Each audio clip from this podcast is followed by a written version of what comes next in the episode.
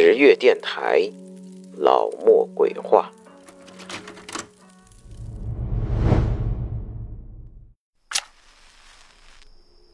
欢迎收听老莫鬼话。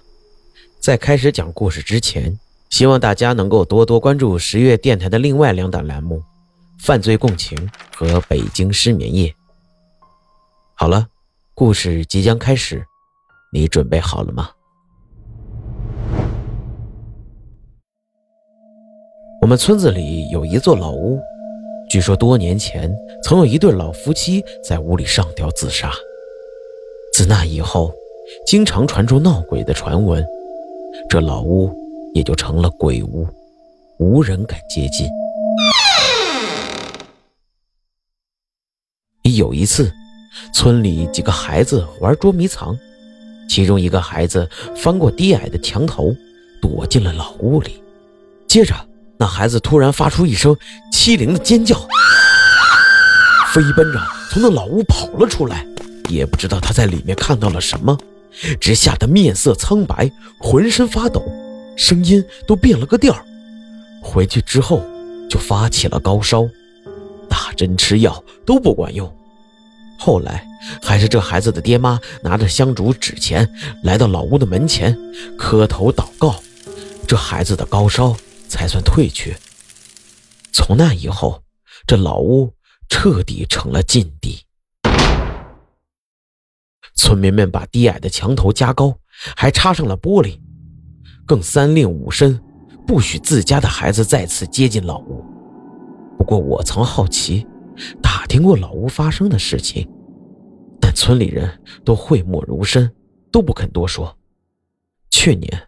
我们村子里来了一个大学生村官，这小伙子长得白净，有文化，不信邪，一来就盯上了村里的那座老屋，说是这么大的一块地方废弃在这儿真可惜，要把老屋修整出来当做办公的地方用。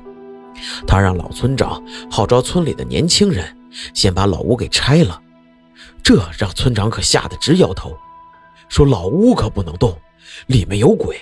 这大学生却说他们是迷信，这世上根本没有鬼。既然村子里的人都不敢，那大学生就只有自己动手了。他把老屋里里外外打扫了一遍，当晚就搬了进去。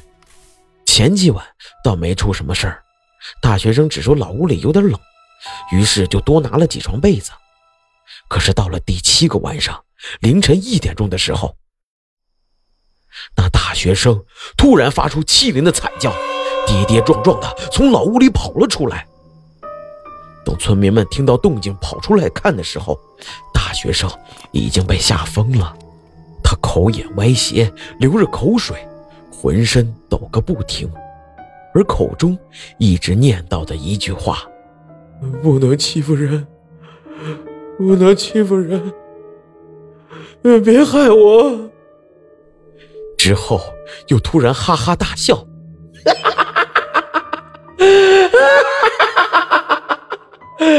报应，报应啊！老村长直摇头，在我们的再三追问下，终于向我们讲述了这老屋的事情。大概是在二十多年前，老屋里住着一对老夫妻，男的姓韩，大伙儿都管他叫韩老爹。这老两口也是命苦之人。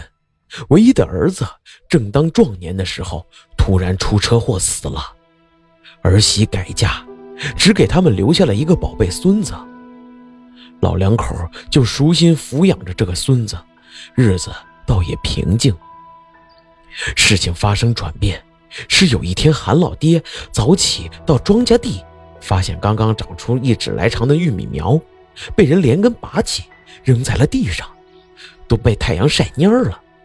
那可是整整一亩地的庄稼苗啊，打成粮食能够吃一年的，就这么被毁了。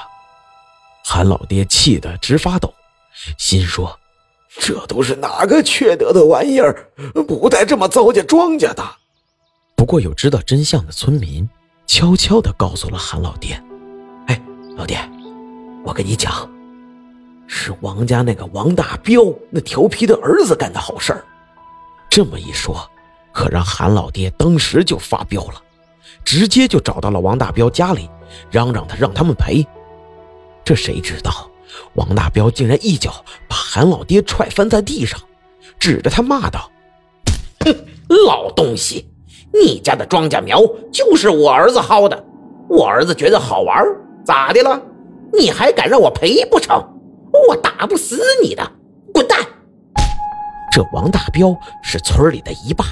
这仗着自己舅舅在县城做房地产生意，黑白两道通吃，再加上上下面还有两个兄弟，平时在村里是足够的嚣张跋扈。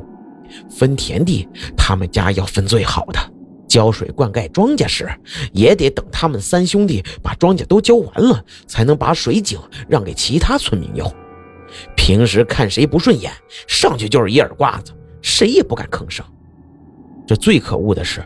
王大彪三兄弟家里都养着鸡鸭鹅狗，平时没事的时候就把这些畜生全部放在庄稼地里，也不管是谁的庄稼，总得被糟蹋的不成样子。村民们是敢怒不敢言，韩老爹也知道这个情况，知道惹不起，只能把这口气咽下，只好又买了个种子，和老伴忙活了整整两天，重新再将那一亩地播种起来。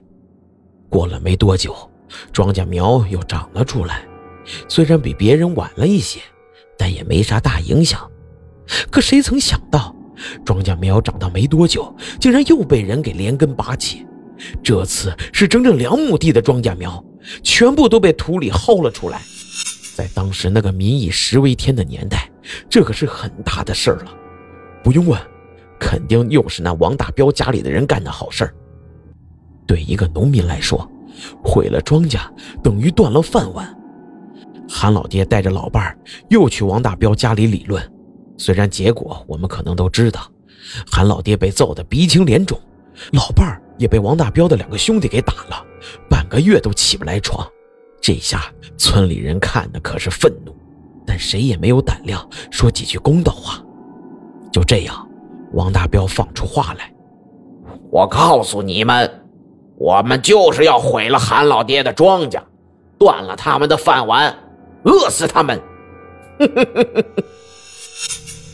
更糟糕的是，韩老爹那五岁的小孙子，不知怎么着就掉进了村外的河里，淹死了。有知情人就悄悄地告诉韩老爹，这也是王大彪的儿子把他孙子推进河里淹死的。韩老爹听到了这个，便立马报了警。可这事儿并没有证据，看到的人又不敢出来作证，最后只能不了了之。这唯一的孙子都死了，韩老爹两口子的天也就塌了。他们再也不找王大彪家里闹，只在村口小卖部买了两根尼龙绳，默默地回了家。第二天。村子里人发现韩老爹两口子吊死在了自家的房梁上，尸体都凉了，但是他们屋子里的墙上歪歪扭扭的写着一行血字：“变成鬼也要让你们得到报应，断子绝孙。”这一行血字触目惊心，看的人是直发毛。不过，王大彪三兄弟听说了这个事情之后，便哈哈的大笑了起来。我呸！活着干不过老子，死了也不是老子的对手。报应？老子从来就不信什么报应，老子只相信自己这双拳头。村里人觉得韩老爹可怜，凑钱买了两口薄皮棺材，准备将他们两口子安葬。这谁知道，王大彪一脚一个把这两棺材一给踹翻，韩老爹的两口子的尸体从棺材里滚了出来，在太阳底下暴晒了三天。王大彪说要让韩老爹这两口子魂飞魄散。村里人知道后，恨得牙齿痒痒，只怕这老两口死也是白死，变成了鬼就能找王大彪报仇吗？就能让这坏人得到惩罚吗？谁知道呢？就这样，转眼几年过去了，王大彪三兄弟不但没有得到惩罚，反倒越来越兴旺。王大彪愈发得意，经常对着韩老爹两口子的坟头唾唾沫，骂他们死鬼，死了也不能把老子怎么样。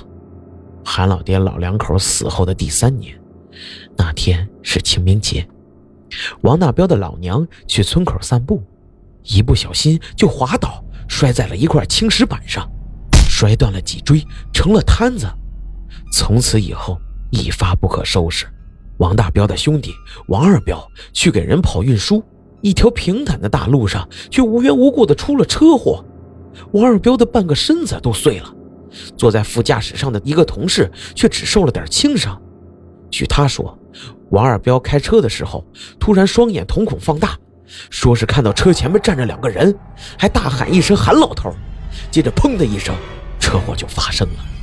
没过多久，王大彪的宝贝儿子在村外河里游泳的时候也淹死了。尸体捞上来的时候，发现孩子的脚腕处有一个乌青的小手印儿。更邪门的是，王三彪在喂驴的时候，被自家的驴用蹄子狠狠地踢了一脚，正好踢在脑门上，一命呜呼。然后那头驴挣脱了绳索，竟然发出了几声类似于人声的笑声，于是便跑了。村子里议论纷纷，说是韩老爹两口子来复仇了。王大彪这才感到了害怕，花重金请了一个先生过来保命。那先生一到我们村子里。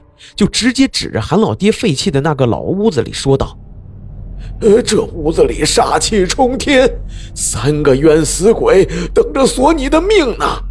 哎，这事我解决不了，你还是另请高明吧。”先生连钱都没要就走了。没过多久，王大彪突然得了癌症，身强力壮的一个人，两个月下来就瘦得不成样子，半年之后。就一命呜呼了。王大彪临死之前对他的妻子说：“他看到韩老爹两口子站在他面前笑，韩老爹还重复着一句话：‘不得好死，断子绝孙。’”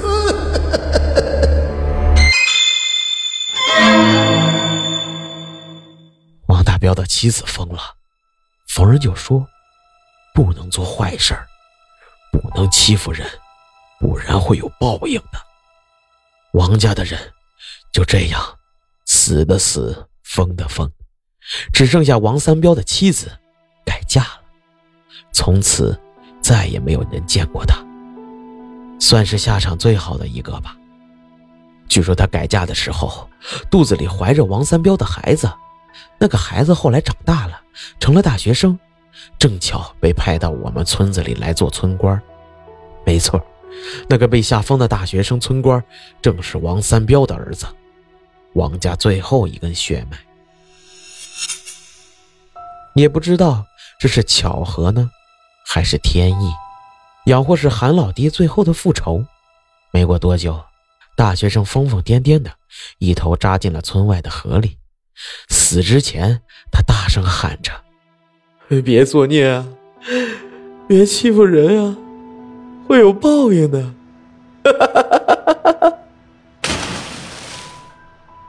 说来也怪，自从那以后，那座鬼屋里的煞气就散去了，墙上的那行触目心惊的血字也消失了。后来老屋被拆除，再也没发生什么事儿。现在这里被弄成了一个小广场。放上了一些健身器材。傍晚时分，村里人三三两两的在广场上散步健身，一派其乐融融的景象。好了，这就是今天我要为大家讲的一座老屋的故事。我是老莫，我们下期不见不散。